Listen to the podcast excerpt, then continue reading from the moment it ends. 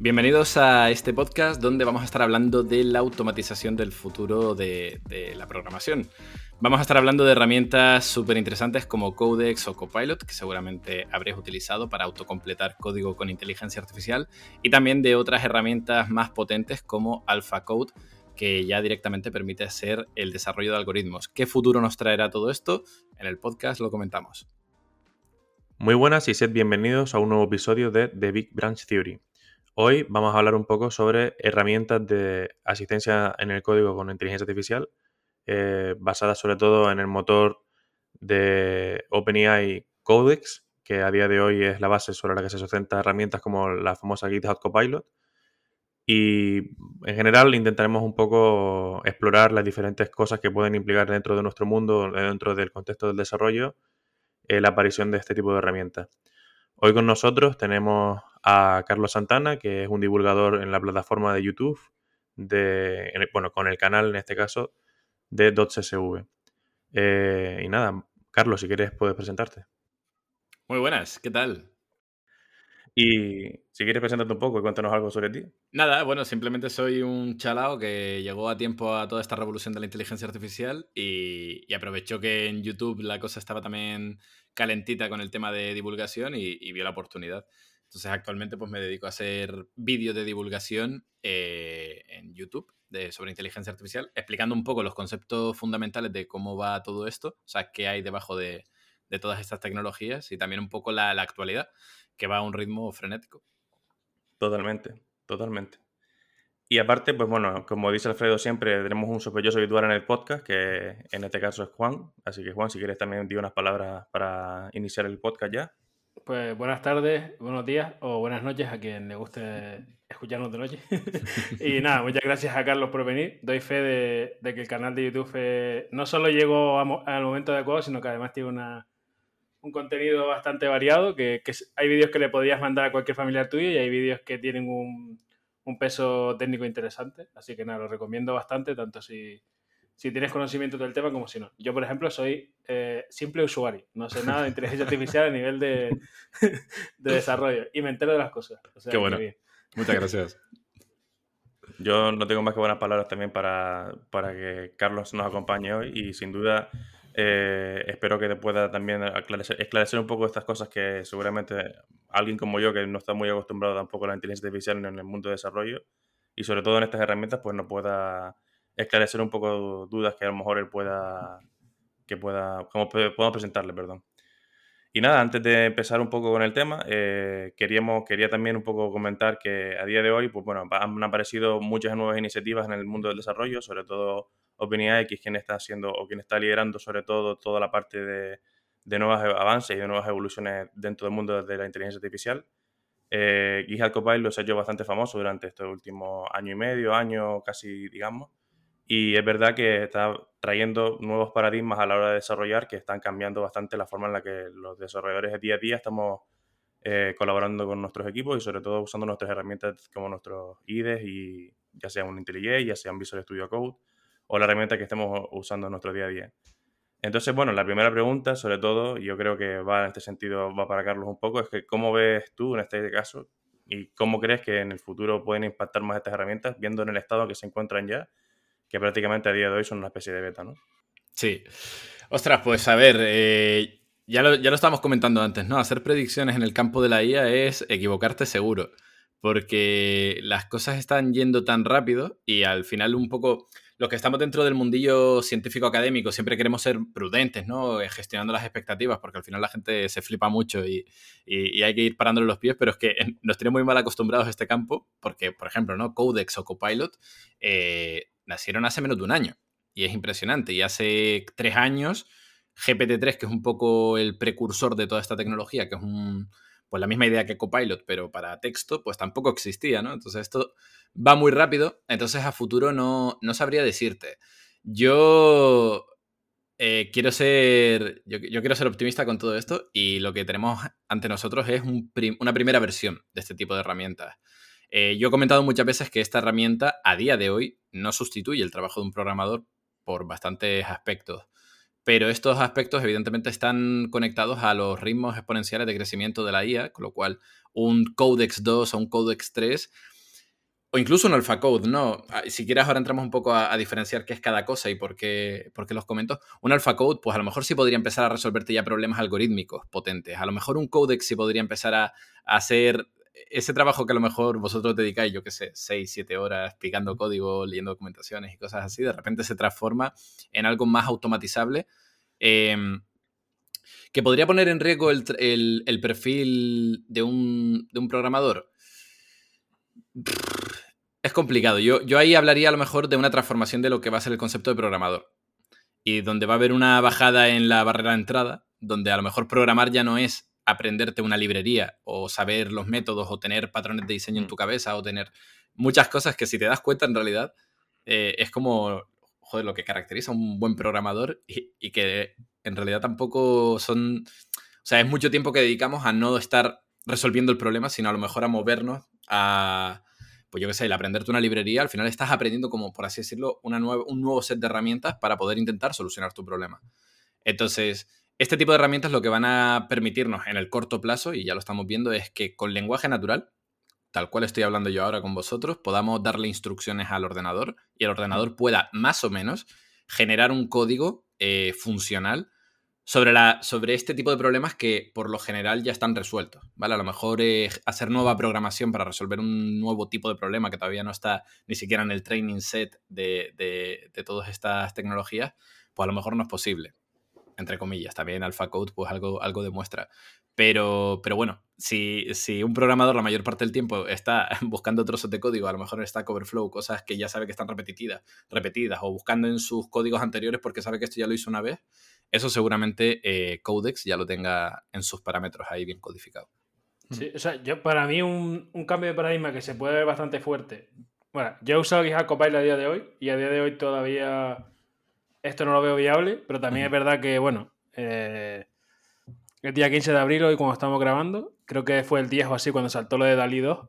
Claro. Yo creo que cuando veíamos DALI 1 decíamos lo mismo, ¿no? Pues con GitHub Copilot y a día de hoy no veo esto posible, pero sí que creo que la mayoría de prácticas y, digamos, esfuerzos que ponemos nosotros en el código suelen ser de cara a que sea mantenible y leíble por otro programador.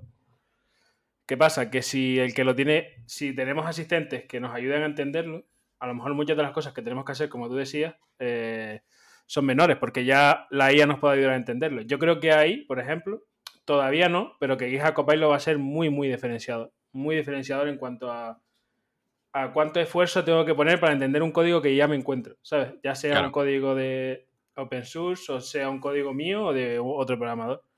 Claro. Y sobre, por ejemplo, sobre la distinción que has hecho de AlphaCode y GitHub Copilot, eh, a mí de entrada, por ejemplo, me impresionó más el demo de AlphaCode que lo que hace GitHub Copilot. Evidentemente yo no sé de inteligencia artificial y no, no conozco los mecanismos que hay por debajo, pero como programador me refiero, me impresiona mucho más la capacidad de AlphaCode de entender la parte algorítmica que, la, que lo que tiene GitHub Copilot, porque, por ejemplo, yo sí he usado GitHub Copilot en el día a día y es verdad que muchas de las cosas que me hace ya yo sé hacerlas, porque al final, bueno, tengo un bagaje y lo que tú dices, ¿no? Igual hay pequeñas cosas que no sé, pero buscándolas rápido las encuentro. Sin embargo, con AlphaCode, el ejemplo que ponían de ordenar una lista o no sé qué o tal, son algoritmias que, que no sé, que las veo complejas. Tú, o sea, en tu opinión, ¿crees que va a evolucionar más o sea, que va a ser más, más la evolución de GitHub Copilot hacia un DALI 2 que puede programar software completo. O, o sea, ¿cuál es la diferencia entre GitHub Copilot y AlphaCode? ¿Es solamente marketing o realmente hay una diferencia de... ¿Sabes lo que te digo? Sí, sí. Mm. Te, lo, te, lo, te hago el panorama si quieres, la imagen completa, porque además está muy web, está todo conectado en todo esto. Eh, en el campo de la IA, al final, todo lo que pasa en inteligencia artificial se podría marcar en los últimos 10 años y, y por diferentes áreas dentro del campo de la IA han ido ocurriendo revoluciones a diferentes tiempos, ¿no? Todo empezó con la visión por ordenador, luego hubo bastante boom con la parte de modelos generativos y en los últimos años eh, ha habido bastante avances en todo lo que está relacionado con el procesamiento del lenguaje natural. Eso es, pues, el campo que se dedica a entender cómo funciona nuestro lenguaje y a entender secuencias de texto. ¿Por qué de repente podemos procesar muy bien secuencias de texto? Porque eh, hay una arquitectura, un tipo de red neuronal por debajo, que son los transformers, que, se descubren hace nada, o sea, en 2017, y que son súper buenos para modelizar eh, como los patrones que están dentro del texto. De ahí es de donde nace GPT-2 y GPT-3, que son modelos del lenguaje. Estos son inteligencias artificiales que se han nutrido de enormes corpus de texto de, Internet y, que ahora pues pueden escribir de puta madre. O sea, que básicamente es eso. ¿Pueden escribir de puta madre? Sí. ¿Pueden resolverte tareas si tú sabes cómo utilizarlos y agilizarte eh, la vida? Sí. Yo, por ejemplo, esta mañana he escrito un correo, además justo a la gente de OpenAI, a ver si me dan acceso a Dalí, y aproveché, he dicho, voy a escribir el correo usando a GPT-3 un poco así, y le voy a poner capturita de que he usado a GPT-3 un poco para hacer la pelota. Eh, entonces, si, si sabes cómo domar a estas bestias, puedes utilizarlas. ¿Usaría GPT-3 para escribir un guion de, un, de YouTube? No, porque todavía eh, no está en ese punto en el que, por ejemplo, se puede ajustar a eh, hechos reales y cosas por el estilo. Entonces, esto es un poco para hacer también el símil con lo que comentabas tú, Juan, ¿no? De, que a día de hoy te pueden asistir estas herramientas, pero no te pueden hacer el trabajo completo. Sí. Breve inciso, recomendar el vídeo de Wordle que hiciste tú. Sí. En el que además queda claro que tú sabes programar y en, hmm. y en realidad tú estás programando. O sea, la inteligencia artificial te da el código, pero bueno, que la gente lo vea el vídeo, pero queda muy claro justo lo que acabas de mencionar. Solamente eso. Claro. Una eh, cosilla más que quería decir respecto a eso, porque me pareció interesante el, apunte. Hay una cosa que, que mencionaba antes, Carlos, cuando estábamos hablando sobre el tema de cómo usaríamos estas herramientas, ¿no? Y cómo cambiará probablemente en lo que sería nuestro día a día como, como desarrolladores. Yo creo que al final el conjunto de heurísticas con el que vamos a trabajar, y corrígeme si me equivoco, eh, va a modificarse consustancialmente. Es decir, llegará un momento incluso en el que cuando busquemos una herramienta, buscaremos en el, momento en el que estamos intentando eh, entenderla, usarla, veremos si está enterado con este, con este tipo de herramientas de inteligencia artificial para que podamos usarlo en nuestro día a día sin la necesidad de tener que estar leyéndonos pues, una documentación extensa de cómo se usan o no se usan. Y al final, al igual que a día de hoy, pues buscamos herramientas que tienen test, que eh, están siendo mantenidas y demás, también vamos a, poner en peso, a, ponderar en la decisión de usar algo o no usarlo, si no tenemos que estar invirtiendo tanto tiempo en tener que usar estas herramientas, eh, perdón, sin tener que estar usando estas herramientas, sino en el día a día tener que empollárnoslas, ¿no? Claro. Sí, bueno, incluso ahora que tenemos estas guías que entienden texto y entienden código, eh, a lo mejor podemos hacer una especie de unificador de documentaciones, porque a mí mm. yo como no programador experto, porque al final yo ya me he desvinculado tanto de la parte de desarrollo, pero bueno, que todavía programo cosas, eh, todavía me pasa que me meto en documentaciones o para los alumnos les quiero enseñar, oye, mira, esta es la documentación de Keras y esta es la de eh, Matplotlib y eh, no entienden por qué son páginas web completamente diferentes con criterios diferentes para explicar las funciones y todo. Entonces, a lo mejor con eso podríamos unificarnos y decir una IA, oye, explícame esta librería, ¿dónde está lo que quiero? entre GPT-3 y nos hace ahí todo el resumen al final. Claro. Pero bueno, esto, claro, esto lo que, lo que he explicado ha sido un poco el boom de GPT-2, GPT-3, que de repente fue el primer golpe de, eh, de, realismo contra nuestra humanidad. Todo el mundo decía, bueno, es que el lenguaje, eso no se va a dominar porque eso es eh, algo muy humano. Ok. Eh, nos equivocamos. y, con, y con GPT-3 ocurre una cosa interesante y es que es lo que, lo que comentaba, ¿no? Que al final se ha entrenado con un corpus de texto sacado de Internet. Y en Internet hay muchas cosas, entre ellos también código. Entonces de repente pasaba que tú con GPT-3 tú le ponías, por ejemplo, yo qué sé, algo muy tonto como una etiqueta HTML abierta y te podía generar un trozo de, HTML. Eh, o le, pondría, le ponías a lo mejor incluso un comentario de Python y te generaba un método torticero, pero te lo generaba. Entonces ya ahí la gente de OpenAI dijo, ostras, ostras. Ojo, cuidado. Nosotros somos OpenAI, somos una empresa en la que nos ha invertido mucha pasta, una empresa como Microsoft. Microsoft tiene comprada GitHub. Ostras, espérate. vamos a hacer aquí, vamos a juntar esfuerzos. Entonces se juntaron y entrenaron a, una especie de GPT-3, pero en vez de hacerlo solamente con lenguaje, lo hicieron con lenguaje y muchísimo código. Con muchísimo código. Y de ahí sale Codex. Codex que llegó primero a nuestras vidas como un producto de GitHub llamado GitHub Copilot. ¿Vale? O sea, GitHub Copilot sería como el producto comercial que, un poco intentó eh, darle vidilla a GitHub, eh, en, esta alianza, pero luego a los dos meses salió Codex y, lo podéis utilizar a través de la API de OpenAI también. Y, fue con lo que hice, por ejemplo, la demo de, del Wordle, ¿no? que es con una especie de sandbox que tienen en la web, donde tú puedes con lenguaje natural decirle, genérame pues yo qué sé, es que le decía cosas muy locas. Tenía una rejilla gris eh, imitando un poco el juego del Wordle y le decía, Compruébame, cada carácter que esté en una de estas cajas, si coincide con la palabra secreta, cambia el color a verde y si no a amarillo. O sea, una lógica que yo no pensaba que fuera a ser y de repente la hacía. Entonces ahí ya se empieza a vislumbrar que sí, que con este tipo de tecnologías pues podemos generar código y podemos empezar a utilizarlo de forma, de forma más potente. Eso sería Codex. Codex recientemente se ha actualizado también, que esto no lo he llegado a contar en el canal, pero ha tenido una actualización que yo considero que es muy importante, aunque no, Ah, se, sí, la no se le ha dado tanto bombo, y es el tema de estos transformers que comento que generan de forma secuencial el texto. Esto es una putada, porque es que, claro, nosotros cuando programamos no, no generamos el código de forma secuencial. Tú si tienes un método o una función y de repente te has equivocado, te vas a la función y la cambias. No vuelves a, a generar la función y la sobreescribes, ¿no? Que, que es lo que hacía Codex inicialmente. Y, y tú lo ves y dices, madre mía. Y la gente me ponía en YouTube, pero, pero ese código es código espagueti. Y yo, ya lo sé, chicos, pero bueno, a ver, tampoco.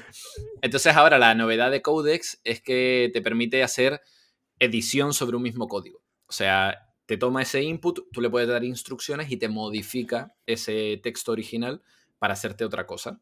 Y eso está súper bien. O sea, yo ya eso a nivel profesor, que a veces hago formaciones con alumnos y tengo que crearme prácticas, eh, estas prácticas, o sea, es que las hago con Codex, porque de repente digo, mira, genérame con Keras una red neuronal multicapa que tenga comentado eh, cada línea, te lo hace. ¿Vale? ¿Por qué? Porque es un código que seguramente en Internet está replicado n mil veces. Entonces es muy fácil Claro. que la IA te lo genere. Y entonces de repente lo ves y dices, ostras, pero claro, pero es que el código me lo ha generado en inglés. Le dices, no, tradúceme los comentarios a español. Venga, te lo cambia. Cámbiame el nombre de las variables, todas también en español, para que no se detecte que esta práctica la ha copiado de tal persona. Yo qué sé, ¿sabes? Cosas así. Esto que no lo oigan los alumnos de las universidades, porque si no, es que se van a, a- van a hacer las prácticas con esto. Eh, entonces es una tecnología impresionante y donde yo, por ejemplo, hasta he probado el, pues con TensorFlow, que es un framework para generar redes neuronales, y con Keras, que es como una librería un poco más de alto nivel dentro de eso, de pedirle, transfórmame este código con estos hiperparámetros, con estos ajustes, a Keras, y te lo hace. Entonces ya ahí te das cuenta que no hay solamente una... mm, Ya no es solo que te esté mm, generando cosas que ha visto durante el entrenamiento, que bueno, no, no debería ser así, eh, sino que también está entendiendo muy bien el contexto de lo que le pides, el contexto de tu código y está haciendo operaciones inteligentes. Y eso es súper potente. Y lo último que faltaría en todo esto es AlphaCode, ¿no? que es lo que comentaba también antes Juan. Y AlphaCode es una herramienta que salió a principios de este año y es un poco la, respuesta que ha dado el, otro, gran laboratorio de inteligencia artificial que es DeepMind, porque todo esto viene de OpenAI, que es una, una empresa. Pues DeepMind, que pertenece a Google, sacan AlphaCode. Y AlphaCode es coger la idea de cojo GPT-3, un gran modelo de lenguaje, lo entreno con mucho código, es decir, genero una especie de codex, y sobre eso vamos a coger, vamos a generarnos un dataset de, concursos, o sea, de competiciones de programación, de algoritmia, donde el input va a ser el enunciado y algunos, un- algunos ejemplos de muestra y tal. Y el output va a ser que este codex nos genere alguna solución que, que solucione este problema algorítmico. Entonces, como decía Juan, esto es mucho más potente. Porque esto ya no es que te haga tareas de programación típicas o que entienda este tipo de, este tipo de herramientas lo que estás haciendo, sino que ya le puedes empezar a pedir que te resuelva problemas utilizando ese código. Y entonces, eso es la última, la última cosa así muy potente que ha salido.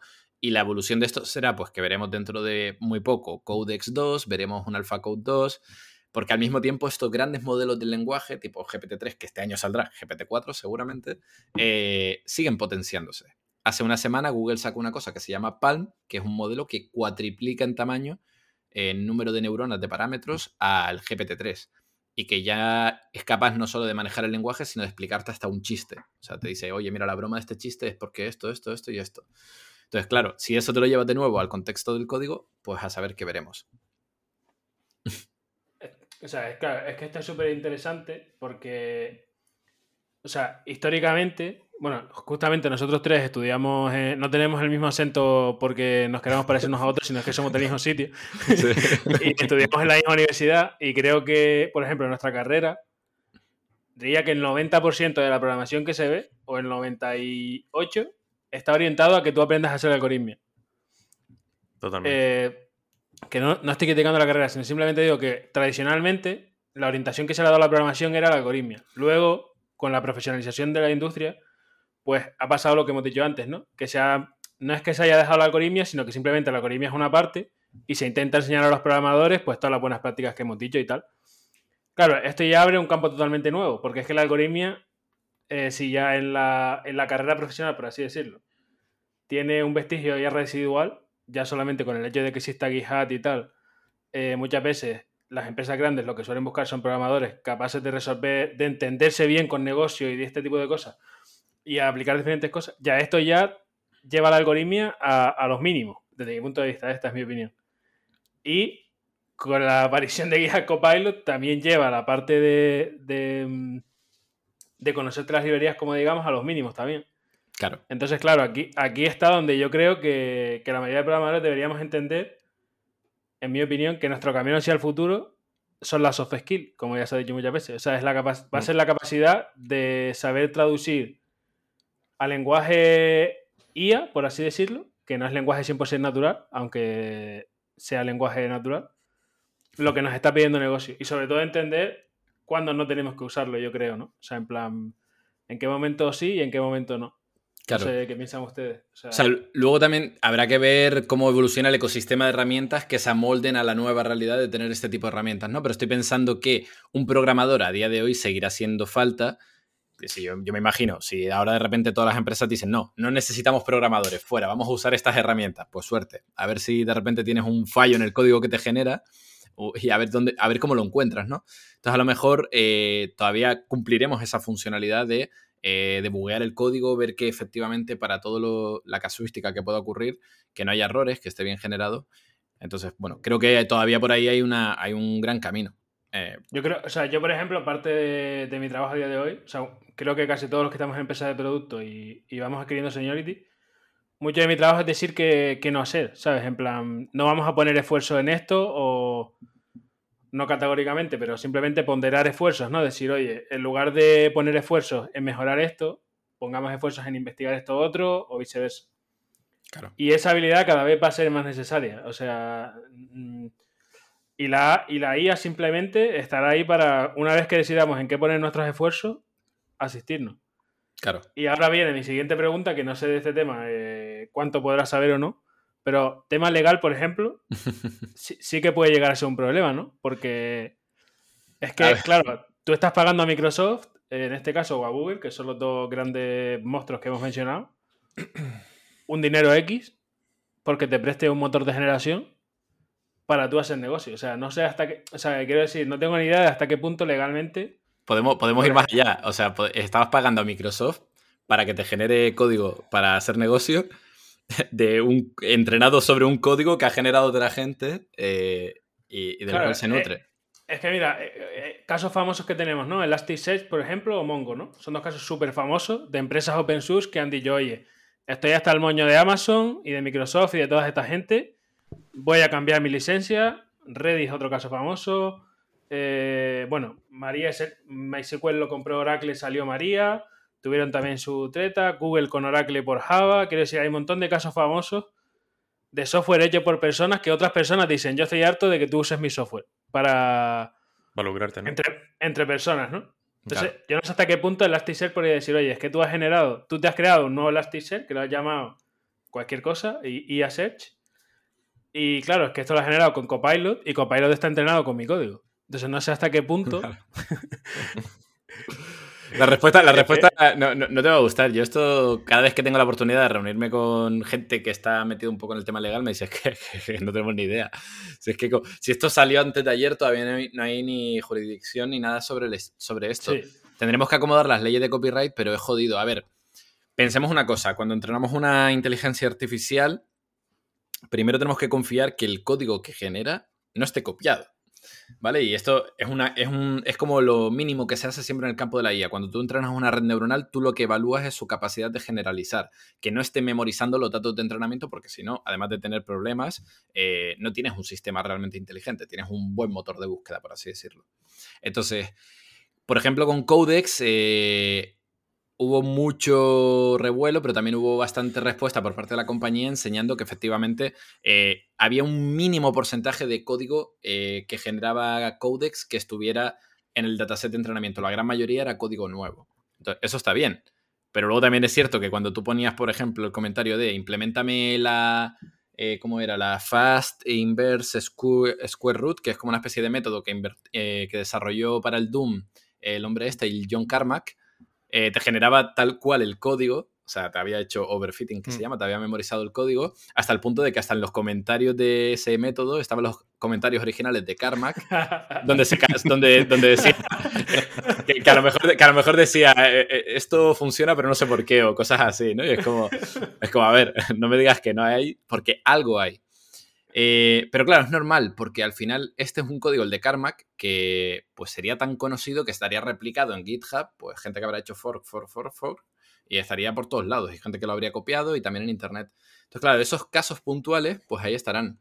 Si yo me lo genero y soy tan ignorante de no, saber que ese método realmente le pertenece a una persona, yo lo podría meter en mi producto. Y entonces el problema, ¿quién lo tiene? Yo, Microsoft, eh, ¿quién lo tiene? Bueno, no se sabe, todavía no se sabe. Y es lo mismo que pasa con Dalí. Eh, ahora mismo, cuando hemos hablado aquí de Dalí, estamos refiriéndonos a una nueva IA que ha salido, bueno, Dalí 2, ¿no? La segunda versión, que ha salido recientemente, que te genera imágenes que comprometen la profesión de diseñador gráfico, artista, arquitecto, lo que sea, porque son imágenes visualmente perfectas. Casi, o casi perfectas, vamos a decir, pero bueno, perfectas bajo, los estándares que teníamos hace una semana. Eh, entonces, esa IA, si tú te vas a la página web, verás que eh, te ponen que los derechos de esas imágenes pertenecen a OpenAI. Ellos lo ponen evidentemente para cubrirse, por, si acaso ante, la duda es nuestro. Pero todavía falta que venga eh, la rama legal aquí y diga, bueno, pues no. En realidad estas imágenes ya decidiremos nosotros quién las hace, ¿no? Si le pertenecen a la IA, si le pertenecen al humano que entrenó a la IA. Súper curioso. Sí, al final, cualquier producto digital, el copyright al final también influye totalmente en las horas del resto. Es decir, si al final tú estás usando una herramienta que lo que te va a hacer por encima es generar código que puede tener influencias de otras cosas, ¿hasta qué punto puedes decir que la influencia realmente es una copia? Porque al final todo, toda la herramienta y todo software que hacemos está influenciado en lo que aprendemos de otros sitios a los que hemos trabajado, de, otro, de, de código que otras personas que hemos visto escrito. Para mí, en ese sentido, la IA hará de ese intermediario que somos ahora mismo nosotros y que usará su experiencia y su, y su aprendizaje para poder aplicar nuevas soluciones. ¿Y cómo puede decir que yo estoy copiando, o sea, que yo estoy copiando el software a otra empresa en la que yo le he hecho la misma solución que, que puedo estar haciendo en otra, ¿no? Es que yo no sé cómo. Lo conoceréis mejor vosotros que trabajáis en desarrollo. Eh, ¿Cómo funciona todo esto a nivel legal? Si tú, por ejemplo, coges el código de alguien que tiene un copyright y cambias un poco la estructura del código, cambias las variables, los métodos y tal, en Europa creo que además no se ni siquiera se puede copiar. La jurisprudencia más evidente que se ha sentado hasta ahora es el caso de Google y Oracle. O sea, hmm. al final Oracle le decía a Google que le tenía que pagar un dinero por haber rehecho parte de Java, porque básicamente habían rehusado la especificación es verdad que la máquina virtual no era tal cual, porque Dalby, que, era la que estaba en juicio inicialmente, no es exactamente una JVM6, pero todas las APIs están fusiladas. Es decir, todo el comportamiento de, lo que conocemos como Java, es decir, lenguaje más máquina virtual, estaba fusilado en Android. Claro. Y, el juzgado, bueno, el juzgado, el Tribunal Supremo, como se llame, perdonen a los que sepan de justicia, yo no sé, yo no sé nada, eh, al final falla a favor de Google y dice que que una API que es pública no, tiene, no tienes problema en hacer tú tu propia implementación. Claro. Eh, evidentemente el juzgado no se mete en si ha copiado exactamente la implementación o no y tal.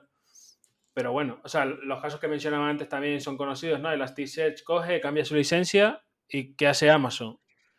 Eh, legalmente el cambio de licencia es legal, o sea, no hay ningún problema, pero todo lo que esté, todo el código que esté publicado antes del cambio de licencia no se ve afectado. O sea, el cambio de licencia no es retrocompatible. Exacto. Entonces, ¿qué hace Amazon? Se va, exacto, se va al commit en el que se hace el cambio de licencia, forkea y empieza a mantener su propio Elasticsearch. Claro. Eh, ¿Es exactamente igual? No. ¿Le vale al 99,9% de los usuarios de Elasticsearch? Sí.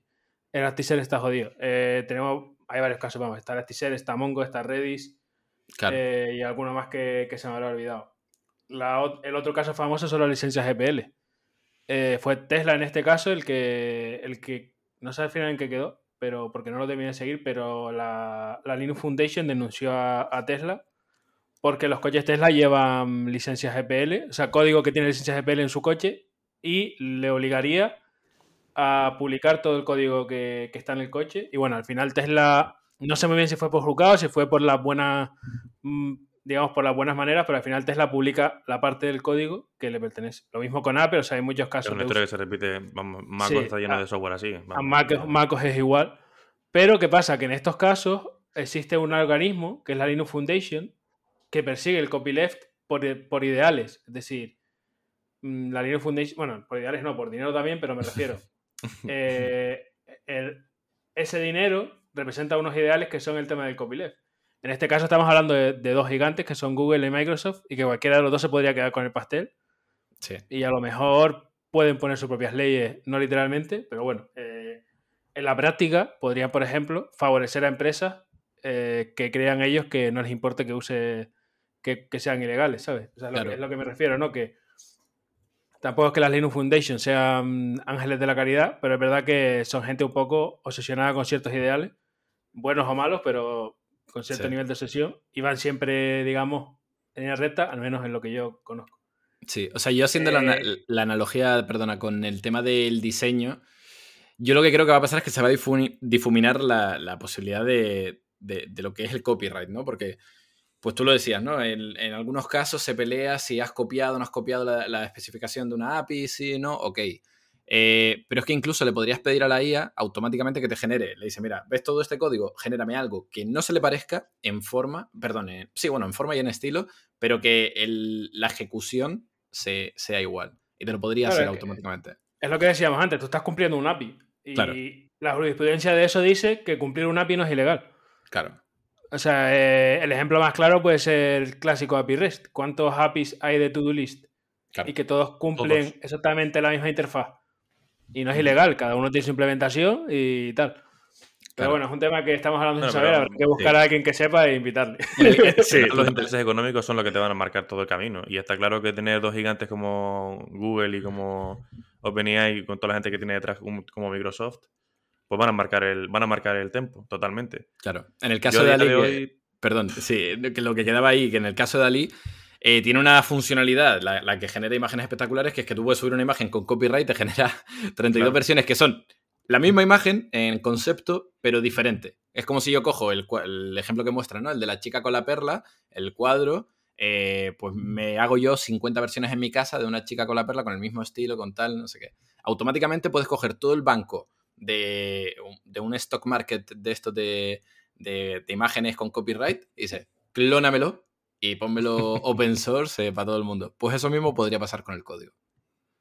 Sí, sí, podría pasar. Y, ahí llega el problema legal inverso. Es decir, una cosa es, por ejemplo, que una empresa open source me denuncie a mí por estar usando su código eh, porque la IA se ha equivocado, vamos a decir. Yo no lo sabía, la IA se ha equivocado, yo he cogido ese código y tal. Y puede pasar al revés, es decir, nadie nos asegura que en la versión Codex 7 Codex diga, vale, voy a aprovechar que me estoy ejecutando en tu entorno y me voy a autoentrenar con tu, con tu código porque tú has aceptado unos términos y condiciones que obviamente no te has leído y que dice que yo puedo anonimizar tu código y entrenarme con él. Y de repente eh, Apple, por decir una empresa grande, se encuentra un código en, en Redis, que es otra empresa grande, open source que era de Apple, pero que la IA se ha equivocado y lo ha, lo ha traspapelado al revés. O sea, son todas situaciones que no sé, o sea, suenan surrealistas, pero es verdad que, yo, que tal como, como decías, tal como hemos ido viendo la evolución de los últimos años, aunque a día de hoy suenen surrealistas, igual en tres años es lo, es lo que pasa todos los meses, ¿sabes? mucha gente deja subir código de GitHub seguro para evitar ese tipo de cosas, ya te digo, pero... Ya, yo me imagino que la tendencia a lo mejor no será, eh, o sea, pensemos que al final OpenAI hoy te da acceso a Codex y a Copilot a través de su API y es la única que lo tiene hoy. Mm. Eh, mañana será Google y las grandes eh, tecnológicas y de aquí a 5 o 10 años pues ya esto será el poder entrenar tu modelo customizado para tu base de código, pues será a lo mejor la tendencia, ¿no? Entonces a lo mejor tú te vas al BBVA y ellos te dicen, mira, conéctate aquí y este es nuestro modelo de inteligencia artificial de completado de código que está además ajustado a las necesidades de, nuestro, de lo que nosotros programamos aquí. A mí que me importa hacer BBVA y que me programe esto, yo qué sé, una web eh, muy bonita. Yo no quiero web bonita, yo quiero que esto me haga pues, lo que hagan en, en BBVA. Pues a lo mejor cada uno tendremos un modelo customizado, un modelo fine-tuneado, que se dice en la jerga de la IA, eh, para cada empresa. Y además que te vas a poder asegurar la privacidad ¿no? del código que, con el que se entrena es tu código y de ahí no va a salir nada para nadie. Es como una base de datos al final. Interesante, sí, sí, sí. Pero bueno. o sea, yo creo que empezarán a salir. O sea, existía un precursor que en su momento. Lo que hace mucho tiempo que le perdí la pista, que se llamaba Tabine. No sé si. Tab9, sí, sí. Eh, la gente de Tough9 eh, lo que hicieron fue montar un producto muy rápido eh, con GPT-2. O sea, básicamente OpenAI, el modelo de GPT-2, si lo hizo libre, si lo pusieron disponible, es decir, yo me podía descargar los parámetros de la arquitectura y ejecutarlo en mi ordenador. Y esta gente fue lo suficientemente hábil para decir, hostia, que esto, si lo reentrenas un poquito con código, funciona. Y montaron la herramienta con eso. Claro, GPT-3, que ya es inviable de, desplegar ni, de compartirlo. Bueno, si quisieran lo podrían compartir, pero no lo comparten. Eh, GPT-3 no lo han liberado, entonces Tab9 ya se ha quedado, pues nada, pues como una empresa secundaria que ahí poco van a poder hacer. Sí, sí. Eh, pero bueno, sí que me acuerdo que cuando lo ibas a probar o bueno, cuando ibas a ver la demo y tal, las primeras cosas que te mencionaban era el code privacy, en plan de no, no, nosotros no tocamos tu código y tal. Pero bueno, no sé. Claro. Eh, bueno, volviendo un poco a, lo que viene a ser ingeniería del software. Eh, en el día a día, cuando usas Copilot, yo tengo una pregunta que igual es muy difícil, igual no tiene sentido, pero bueno. Eh, pasan, pasan dos cosas, ¿vale? Una es que te quedas alucinando. Eh, en plan, ¿cómo coño ha sacado esto? Y otra es que molesta un montón. Sí. o sea, es como, Dios mío, desactiva. O sea, yo, por ejemplo, no lo tengo instalado en mi ordenador porque yo me acabo de quitar. Digo, ah, yo lo quito y ya está. Pero a mi compañero que lo tiene instalado, hay veces que flipamos, literalmente. Y hay veces que digo, tío, desactívalo ya porque no puedo más. lleva media hora dando, dando, dando que no da una. Y encima a veces, eh, por ejemplo, nos pasó una vez así como anécdota graciosa. Le pidamos que nos genera un test, nos genera el test, todo mal. No sabemos, o sea, de estas veces que dices, ¿qué ha pasado aquí? Borramos el test y antes de que pudiéramos empezar a escribir nosotros el test, ¡pum! Lo vuelve a generar exactamente igual. ¿Pero qué hace? se quedó como trabado en bucle con el puñetero test. y a la tercera o cuarta vez digo, tío, desactiva eso porque eso ya, eso ya nos tiene loco. Entonces, no sé si hay alguna explicación para esto que tenga sentido a nivel de cómo funcionan los transformers o de cómo funciona GPT-3 o, y que realmente haya luz al final del túnel. Ya a día de hoy se sepa que esto se va a arreglar o no. O sea, la, cosa es que al final estos sistemas es que son muy nuevos. Yo todavía estaban, al menos Codex en ese sentido, es todavía bastante inmaduro eh, como producto. Por eso lo han puesto un poco como una especie de demo abierta para todo el mundo para que lo probéis. No es un producto comercial como tal, al menos que haya cambiado, que yo no, me haya enterado de Copilot. Pero, pero de nuevo podría ser la analogía con DALI 1, DALI 2, ¿no? DALI 1 te generaba imágenes que tú decías, joder, acierta, pero a veces falla bastante. O sea, te le pedías un caracol en forma de árpate, hacía uno que era espectacular y sin cuenta que estaban mal. Hmm. Bueno, va a pasar dos cosas. Uno, la gente va a usar Copilot y ellos, eh, entiendo, si son inteligentes y siendo OpenAI, me imagino que sí, estarán detectando cuando tú de lo generado lo borras y cuando no, cuando te lo quedas. Tú estás supervisando el próximo entrenamiento de Codex, seguramente. Tú estás sirviendo como una especie de crowdsourcing eh, de, filtrado y generación de un dataset, igual que hace Tesla con la conducción autónoma. El coche. Mm. Exacto, o sea, eh, al final estamos, ellos no lo ponen gratis solo por amor al arte, sino también un poco para, generar sus propios datasets. Entonces, esto se refinará, se refinará hasta que tengamos un producto que se asemeje a lo que ha pasado con DALI 2, que ahora tú le pides que te genere cosas y te falla a lo mejor una de cada 10 y las otras 10 veces te vuela la cabeza.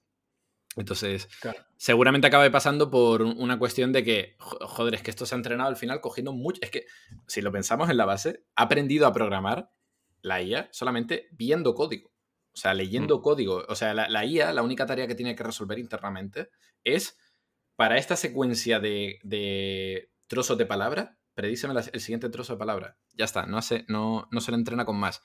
Y automáticamente ha aprendido pues la lógica de programación, ha aprendido a cogerte un código en Python y que tú le pidas, ¿me lo pasas a JavaScript? Por favor. Pues siempre hay que hablarle por favor a la IA. Te, lo genera, ¿vale? O sea, e, e, es, muy loco. Para que es muy loco. ¿no? Claro, o para que no te mate cuando evolucione. igual se enfada y te borra el repositorio, ¿sabes? Claro, claro, que lo Claro, o sea, entonces, sí, de momento siguen siendo cosas muy probabilísticas, igual que GPT-3, a veces te hace cosas muy locas y otras veces se pone en bucle a decirte paridas y tú, bueno, ya, para, stop. Entonces, sí, eh, se irá refinando. Yo lo que le digo a la gente es que piense que esto no tiene ni un año de vida. O sea, estamos evaluando cómo funciona, yo qué sé, un coche cuando acaba de, inventarse, por así decirlo. Hmm. Entonces, vamos a esperar a que esto se itere y se refine y se reentrene y se mejore. De todas formas, que es un año y está como está. Es decir, no es una herramienta, es una herramienta que funcione muy bien. O sea, no es una herramienta que funcione. Además, hay una, hay una cosa súper interesante con los modelos de código, de generación de código, que se diferencian de los modelos de texto, y es que el texto Tú, para saber si un texto está bien o está mal, por ejemplo, genérame una poesía. Para generarme una poesía, tiene que haber un evaluador humano que, que lea esa poesía y que diga, esto está bien, esto está mal. Falla la métrica, por, bueno, la métrica la podrías calcular, la puedes cuantificar, pero eh, falla la, lo, que me evoca de bonito, por ejemplo, por así decirlo. Pero es que el código no. El código, una vez te lo genera, automáticamente tú lo puedes compilar, lo puedes ejecutar y puedes ver si pasa, por ejemplo, los test unitarios que has planteado. Entonces puedes optimizar en base a esa métrica. Entonces, mm, es mucho más, creo que tiene mucho, un recorrido mucho más acelerado, mucho más rápido, herramientas como Codex o AlphaCode que GPT-3. Y aún así esto está creciendo de la hostia, así que...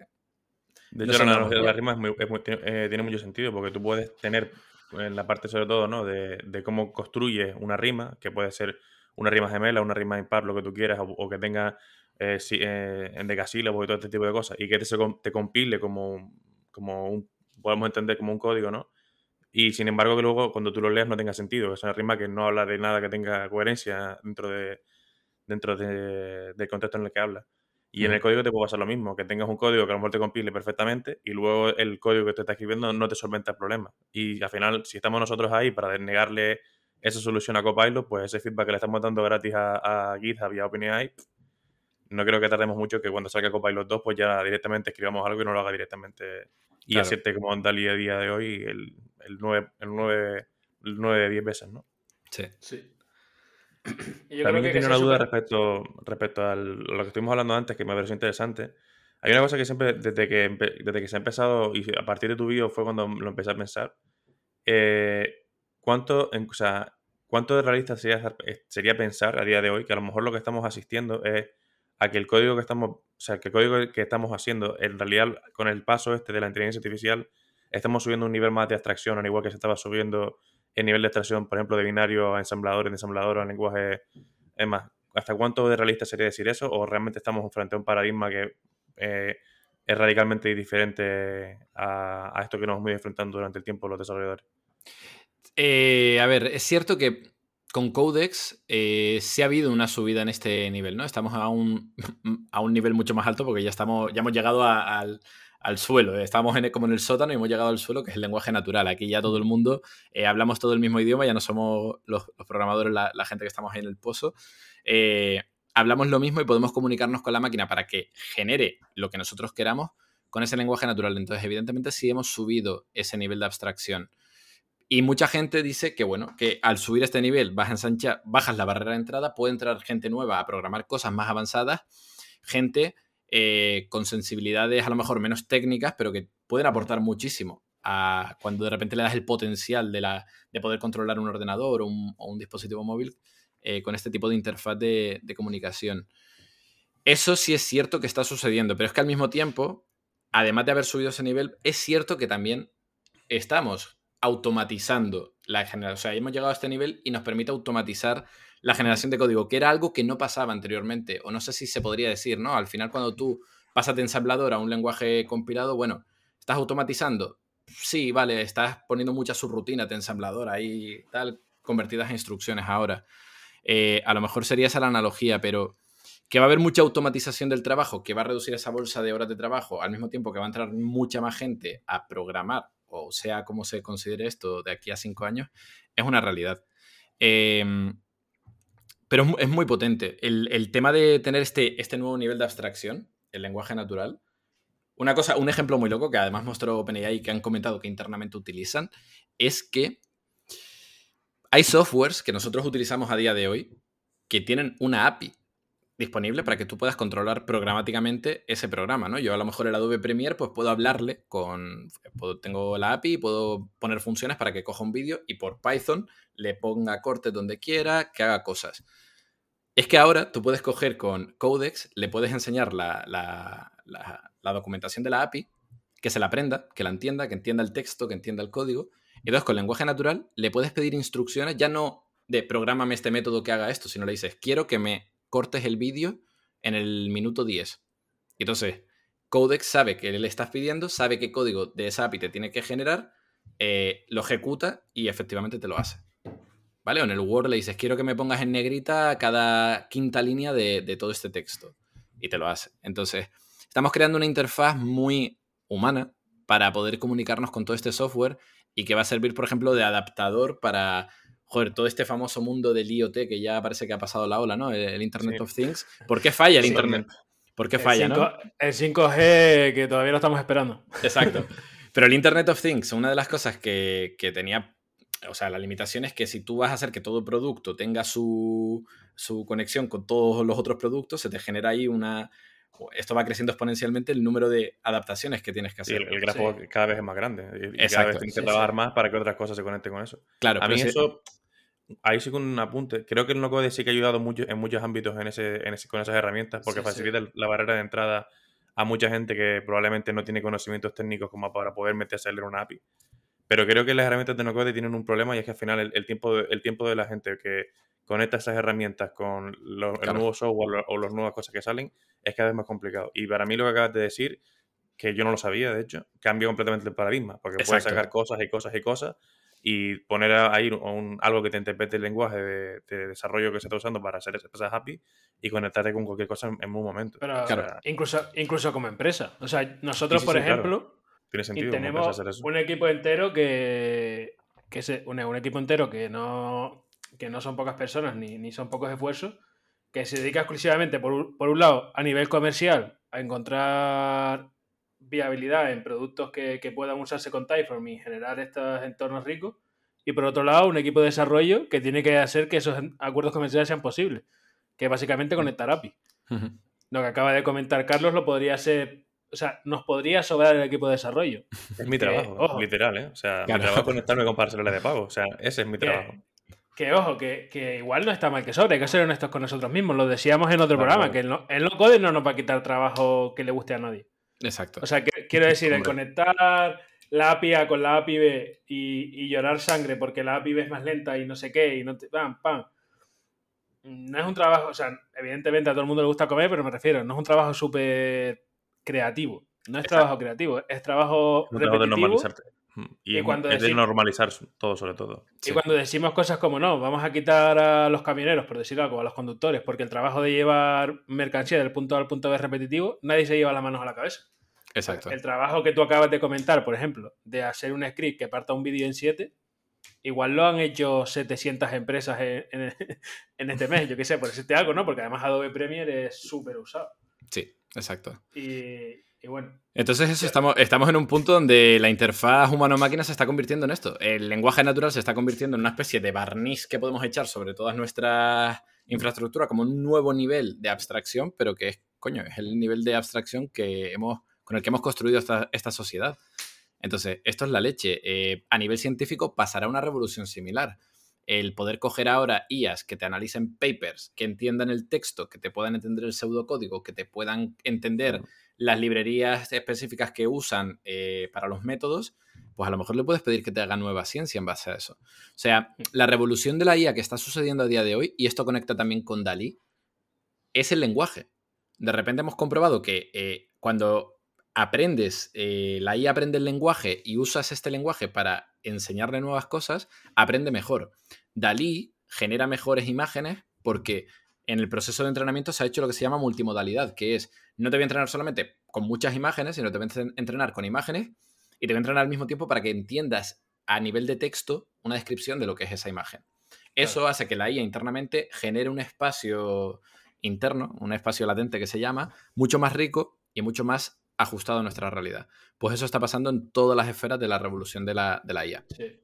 Yo, una cosa que quería comentar antes, y por comentar algo positivo, ¿no? Algo súper positivo que creo que, que puede pasar, aunque no lo sé, es que todo el tema de accesibilidad eh, pasa simplemente a otra escala. Sí, O sea, simplemente ya está en otra escala porque, bueno, yo solo he probado una vez esto de los lectores de pantalla y realmente hay que ser un profesional para entender lo que está pasando ahí. Sí. porque es como, esto es una locura. Pero incluso el de la tele, o sea, una vez puse el de la tele y es que es una locura. O sea, que me está diciendo un montón de cosas, un montón de rápido y sinceramente o estás acostumbrado o no sabes qué te está diciendo. Sin Claro. embargo, un modelo como estos, primero, sería capaz de entender el contexto de la tele, ¿no? O del que sea. Y, tal. y, y por otro lado, eh, habría que ver cuánto tarda eh, la revolución cloud en el sentido de que ahora mismo hace falta una persona que conozca bien AWS o Google Cloud Platform o la que sea y que te diga, vale, para tu problema tienes que usar el servicio A, el servicio B y el servicio C y conectarlos de esta manera.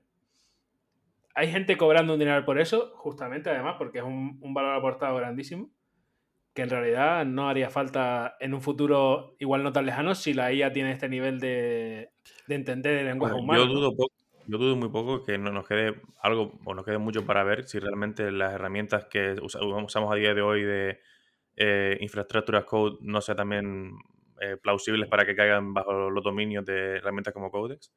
Pero la parte de saber qué necesidades de escalabilidad y qué cosas tienes todavía, eso sí que lo veo un poco complicado porque imagino que es complicado pasarle un modelo de negocio a una guía y que te diga que en función de la fecha y tal todavía te haga ese tipo de cosas. Pero visto lo visto en ese tiempo, no dudo que también acabe pasando claro, es, más pronto que tarde. Es complicado, eh, sobre todo porque no hay como datos sobre eso, ¿no? Al final, un poco la tendencia que estamos viendo es que la pensábamos muchas veces que la IA iba a sustituir aquellas profesiones que eran como más fácil de ser automatizadas, ¿no? Aquellas que el profesional puede ejecutar en pocos segundos. Eh, eso siempre se había dicho en los últimos 7, 8 años. Eh, es mentira porque en realidad... conducir es un... Eh, conducir, por ejemplo, es lo más tal, ¿no? Que todo el mundo pensaba que iba a ser súper fácil y, y Bueno, y eso, eso es complicado, eh, al mismo tiempo que generar una obra de arte no es sencillo, eh, te lleva tiempo y ahora te lo hacen en el segundo las guías, entonces no va por ahí la cosa. lo que está claro es que aquellas profesiones que van a ser, y, y nos estamos tirando piedras contra nuestro propio tejado, son... que van a ser sustituidas son profesiones digitalizadas, porque esas profesiones digitalizadas han generado un rastro de datos que es lo que estamos usando para nutrir a estos enormes modelos para entrenarse. Entonces, claro, el caso que tú comentas, eh, tener input, modelo de negocio, output, código, ese dataset no existe. Eh, yo creo que eso se resolverá cogiendo todo ese gran proceso, descomponiéndolo en diferentes tareas y entonces sobre esas tareas decir, vale, ¿qué podemos automatizar? ¿Dónde están los cuellos de botellas? Y, y optimizar por, por partes, por tramos. Pero bueno, que, se, que se viene en curva, señores, un poco pero, titular. pero no es una locura pensar que tengas una IA, seguramente a Amazon no le interese, pero no es una locura pensar que tengas una IA que el input sea, oye, estos son mis requisitos de escalabilidad, vamos a llamarlo como se decía en, en, general, esos requisitos no funcionales. ¿Cuál es la opción más barata? Y que te diga, vale, pues vas a coger, te vas a montar en Google Cloud Platform esto, en AWS te vas a montar esto, y en Alibaba Cloud te vas a montar esto otro. Claro. O sea, no es una locura que, esto sea posible y preciso. No, porque al, eh, final lo que pienso de, esto sería, joder, es que una cosa no, pero documentación tenemos a cascoporro por todos lados. Entonces, es coger todo este enorme corpus de documentación, que además ya no es solo la documentación escrita que hay en web, es que ahora tenemos modelos que pueden estructurar la información de vídeos y audios. Es decir, puedes transcribir el vídeo de YouTube donde te están haciendo el tutorial y también puedes sacar eso como parte de la información. Lo agregas todo, lo entrenas a un modelo de estos, fine-tuneado, ajustado a ese, a ese caso, y entonces sí podrías tener a lo mejor un asistente de código de la hostia.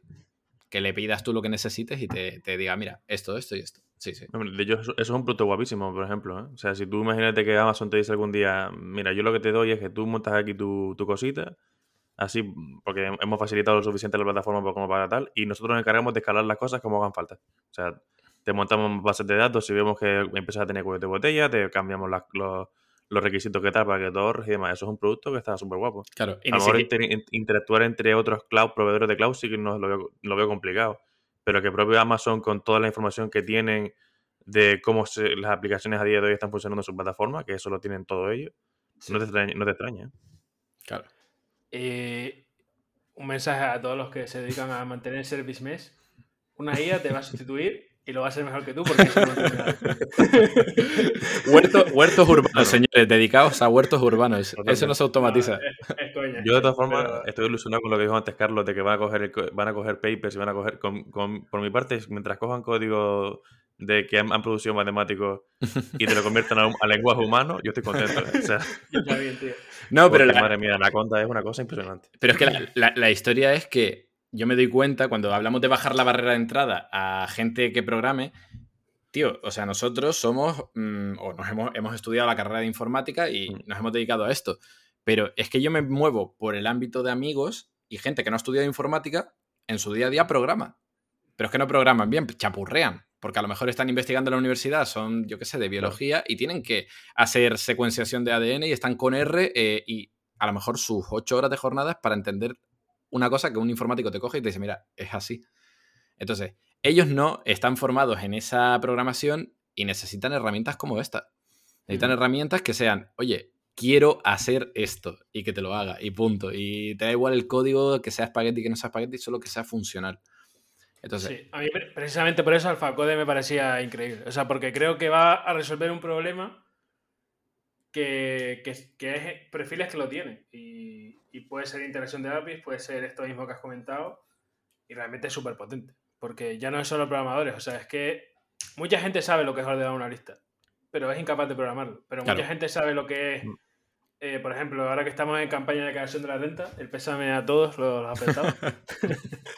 Eh, muchos gestores saben cómo funciona el sistema de, legal de, tal, pero programar un software que les pueda ayudar a, automatizar estas cosas les llevaría infinito. O programar mm. unas macros de Excel. Sin embargo, igual le pueden decir a este hombre, oye, mira, este es el PDF de 45 páginas de cómo se calcula el RPF de un señor eh, con hijos en España. Y además hay una variante para mujer, con hijos, sin hijos, casado, tal, tal, tal.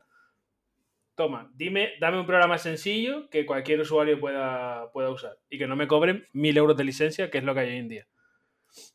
Claro. Y bueno, eh, no sé, me parece un montón de casos de usos que, que realmente son. Yo eso sí que lo veo complicado, ¿eh? Porque ahí sí que creo que el input, el input que, que podemos darle, sobre todo escrito, y que, cuáles son los requisitos que queremos, yo creo que si nos ponemos a, cosas, con cosas tan complejas. O sea, al final hay reglas que muchas veces se contradicen. Sí, sí, sí, sí, está claro. Pero no creo que sea un problema porque no lo sea capaz de hacer la máquina o no lo sea capaz de hacerlo la IA.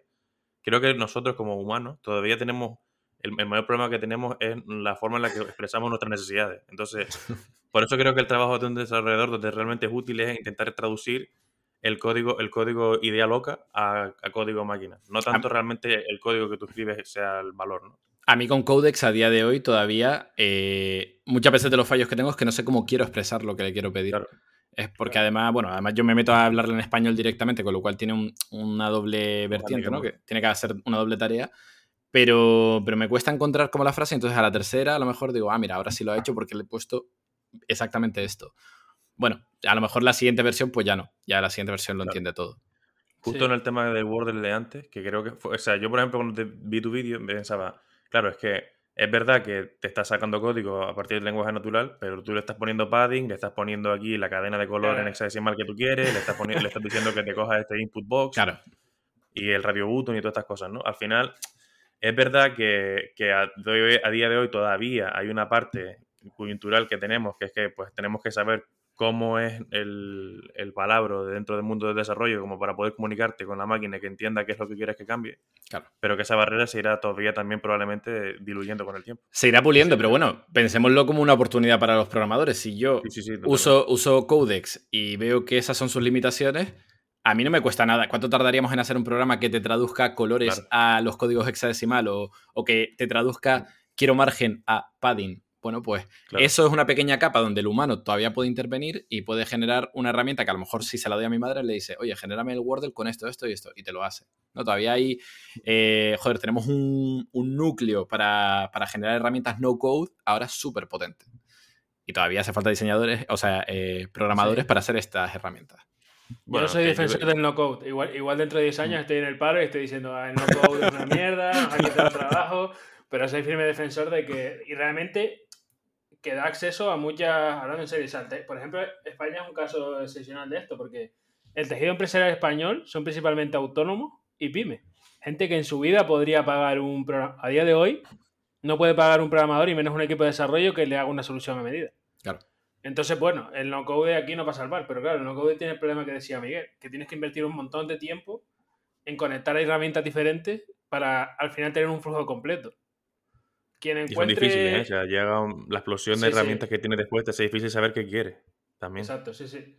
Pero quien encuentre la piedra angular de cómo no solo tener no code, sino de, de generar todas estas interacciones, lo que se llama un, un environment, eh, básicamente eh, un ecosistema, perdón, no me salía eh, environment ecosystem, em, el que sea capaz de generar ese ecosistema, ya está, se ha ganado, bueno, habrá varios, pero me refiero. Eh, es donde está la esto. Y, por no repetirnos más, simplemente ¿no? pedir a la gente que, que empiece a aprender otra profesión, por si acaso. al, menos que estén atentos a las oportunidades. Esto abre, evidentemente, muchas amenazas frente a lo que es la programación hoy. Bueno, pues esto va a evolucionar. Yo lo, que sí puedo predecir al 100% es que esto va a cambiar. Entonces, estad atentos a ver cómo es el cambio y seguid el movimiento y bailad con la IA. Claro. Hombre, yo también te digo, creo que ha habido muchos cambios en el tiempo del desarrollo de software, en los 60 años que realmente lleva siendo útil. Sí. Yo dudo que la gente que tardaba tres horas, en tres horas, perdón, tres días en compilar su código trabaja igual que yo trabajo a día de hoy. Y es verdad que el salto, el salto generacional ese es muy grande. Pero para mí es que estamos hablando de un salto generacional en menos de dos, un año o dos años, que es donde realmente puede haber un sisma, ¿no? claro. Pero bueno. Que la cosa es que, puede... tampoco que ser pesimista, yo creo. No, no, no, no hay que ser pesimista, pero, o sea, tenemos que estar atentos que creo que entramos en una ventana, o sea, en un tiempo donde los cambios, los cambios de paradigma van a ser a lo mejor cada seis meses. No, no, digo, no digo en la informática, pero digo en general, en nuestro día a día. Porque a lo mejor vosotros sois desarrolladores y en vuestra cabeza, si queréis desarrollar una herramienta, ya estáis pensando en el maquetador, en el que te hace el diseño, etc. Bueno, pero es que a lo mejor mañana sale una IA que te hace todo el diseño perfectamente y te lo convierte en la maquetación de la web, te lo convierte a HTML, a tal. O sea, tenéis que estar atentos no solo a vuestro, a vuestro sector, sino a todo lo que está pasando alrededor, porque es que esto va muy rápido. Hmm. Y se va a acelerar más. No, está claro. Y, el que sepa subirse al carro en el momento adecuado, eh, simplemente va a crecer con, el, con la ola, quiero decir. Eh, no todo va a ser malo. Es decir, la empresa que decíamos, la empresa que sepa, que, sea, que probablemente las haya ya hoy, eh, que estén intentando buscar cómo subirse al carro en el momento adecuado, al final van a ser las que se van a llevar eh, el turrón. Vamos, aparte de Microsoft y Google, que eso ya, pues, cuando quieran destruir el mundo ya está. exacto. habrá dos países, habrá cuatro o cinco países, uno será Microsoft, otro será Google, o, sus sucedáneos del futuro. Sí. Eh, dentro de esos países solo se podrá usar Android o, Windows Phone, depende de. lo, ¿no? depende de qué empresa te controle y a lo mejor ese es el plan detrás de Microsoft, ¿no? Que al final cuando terminen de desarrollar eh, eh, Codex digan, hazme un Windows Phone bueno. Y, está. claro, eh, todo empezó así. Ellos querían un Windows que no diera pantalla azul y empezaron, y bueno, en vez, de empezar, vamos a empezar por el En vez de refactorizar Windows, vamos a hacer una herramienta que no lo haga desde cero. El santo grial de los, el santo de los productos. La evolución, de, la evolución de Clippy. Esto va a ser. se, va a cerrar el círculo. Todo es para ver si consiguen un Clippy que funcione. Dice, mira, lo de las... esto fue una persona que dijo, mira, lo de Clippy es una mierda. Vamos a buscar algo que dé sugerencias que sirvan. y, se liaron, se liaron y, así va. Y aquí estamos. Pues nada, yo creo que, ha quedado una conversación interesante, mucha esperanza para el futuro para la gente, estar atentos a los cambios. Una forma interesante de estar atentos, repetimos, es seguir a, a 2SV. Y, y en general, bueno, yo personalmente creo que todo lo que es divulgación en YouTube, una vez que se para la paja del trigo, de verdad que, que, la gente se quite los prejuicios porque, mm. porque suele ser bastante, bastante buena en general. O sea, en tu caso concreto lo puedo atestiguar, en otros casos también que he conocido, pues... Tenemos la suerte, tenemos la suerte que tenemos, o sea, también se ha vivido una época dorada en la divulgación en YouTube. Sí, sí. Incluso sí, incluso sin saber, o sea, porque a mí, por ejemplo, al principio lo que pasaba en YouTube es que había mucho contenido en inglés y tal, y a día de hoy hay una, bueno, una cantidad brutal de contenido en español de, de buena calidad. Sí. Que es increíble. Y en el mundo del desarrollo también y en, en cualquier mundo. Y nada, eso, estar atentos a, a, lo que pueda venir. Gracias, Carlos, por, por compartir el rato con nosotros. Muchas gracias, Carlos. Nada, muchas gracias a vosotros y que la IA nos acompañe.